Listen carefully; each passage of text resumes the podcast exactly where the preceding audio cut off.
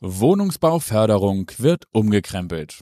Nach der vorzeitigen Einstellung der bisherigen KfW-Förderprogramme für energieeffizientes Bauen und Sanieren am 24. Januar 22 hat Bundeswirtschaftsminister Robert Habeck in der Wohnungswirtschaft kaum noch Freunde.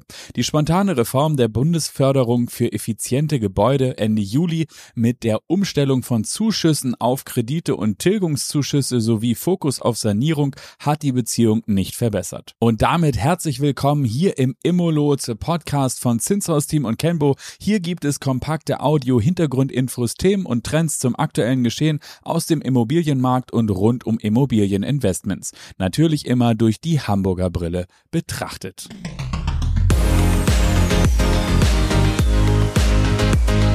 Zinshaus Team und Kenbo ist dein Lotse für Immobilieninvestments in der Metropolregion Hamburg.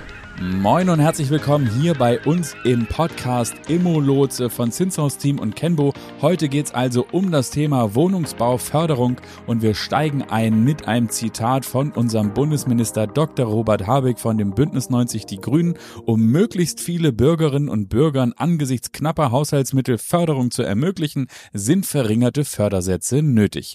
Lässt er sich zitieren und beweist damit vor allen Dingen eins, dass er für ansonsten seine überragend funktionierende funktionierende Kommunikation und für die er so oft gelobt wird, hier offensichtlich überhaupt kein Händchen mit der Wohnungswirtschaft hat, denn sowohl der ZIA als auch BFW, als GDW, als auch IVD, alle halten sich lieber an Clara Geiwitz, die sozialdemokratische Chefin des neu gegründeten Bundesbauministeriums.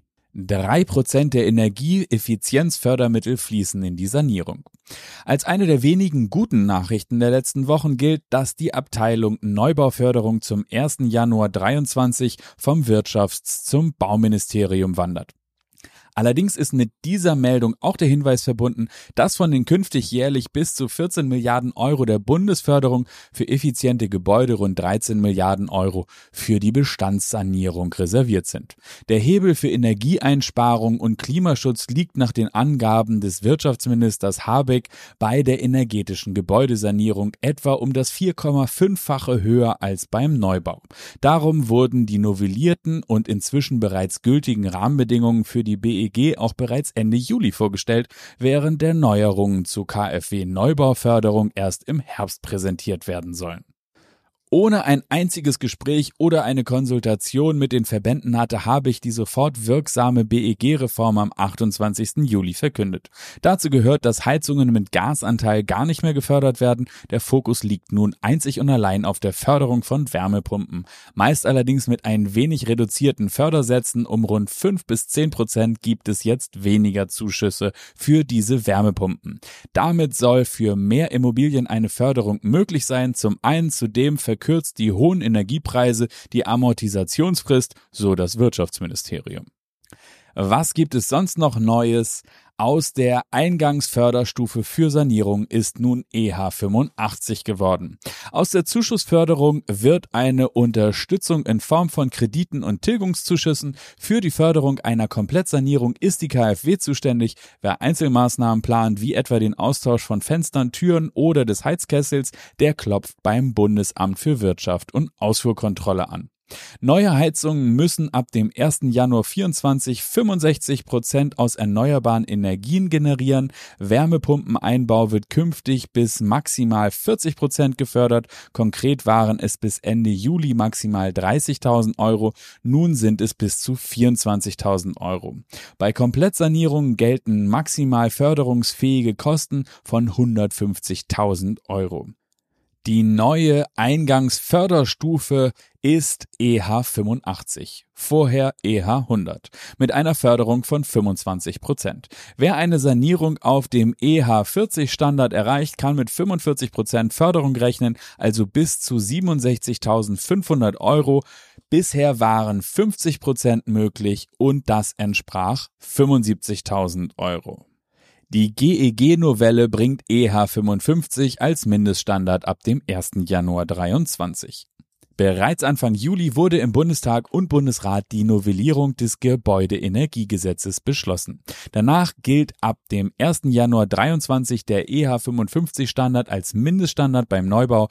Bisher ist es der EH70 Standard.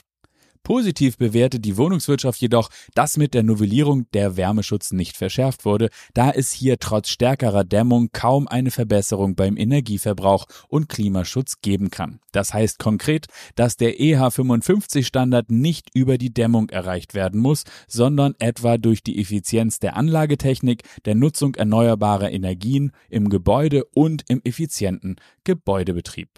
Die Gesamtüberschrift ist das Thema Verlässlichkeit. Alle wissen, wie lange es dauert, Genehmigungen zu erwirken, Projekte zu planen und die Kritik der Immobilien- und Wohnungswirtschaft ist die Kurzfristigkeit der Änderungen der Rahmenbedingungen durch die Politik, denn zahlreiche Pläne und Kalkulationen sind damit wertlos.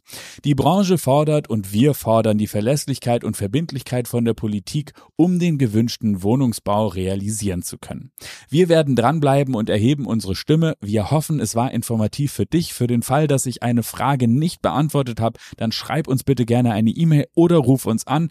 Oder aber du findest vielleicht auch weiterführende Informationen bei uns auf der Website. Schau dich einmal um. Alles ist verlinkt in den Shownotes. Und nun danke ich dir für dein Interesse und sag Tschüss, bis zum nächsten Mal.